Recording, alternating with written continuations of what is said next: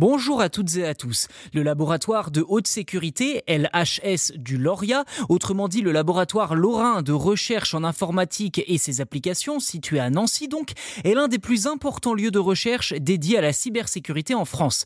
En effet, depuis 2010, une équipe a isolé pas moins de 35 millions de programmes malveillants ayant sévi sur le web.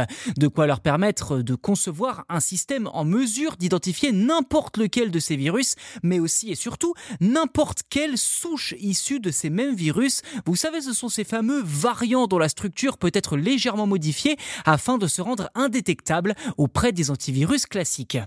D'après Régis Lost, à la tête de l'outil CyberDetect, que je cite, tous les antivirus que l'on a aujourd'hui sur nos ordinateurs sont défaillants, car ils sont conçus pour identifier les virus déjà connus. Fin de citation.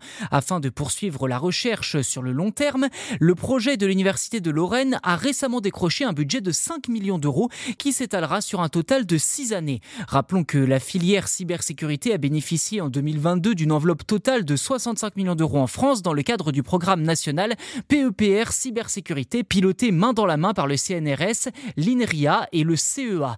D'ailleurs, depuis quelques années déjà, les malwares et autres ransomware sont parfois employés par des organisations criminelles rattachées à certains États. Récemment, c'est un malware russe mis au point par Gamma Redon qui s'est échappé du champ de bataille ukrainien pour se répandre dans le monde entier. Baptisé Litter Drifter, il s'agissait d'un malware programmé pour se propager via USB et ciblait initialement l'Ukraine, mais touche des désormais aussi l'Allemagne, les États-Unis, le Vietnam, la Pologne et le Chili. Une mauvaise nouvelle qui montre que Gamma Redon a complètement perdu la main sur la propagation de son malware et qu'il cible désormais des victimes non désirées.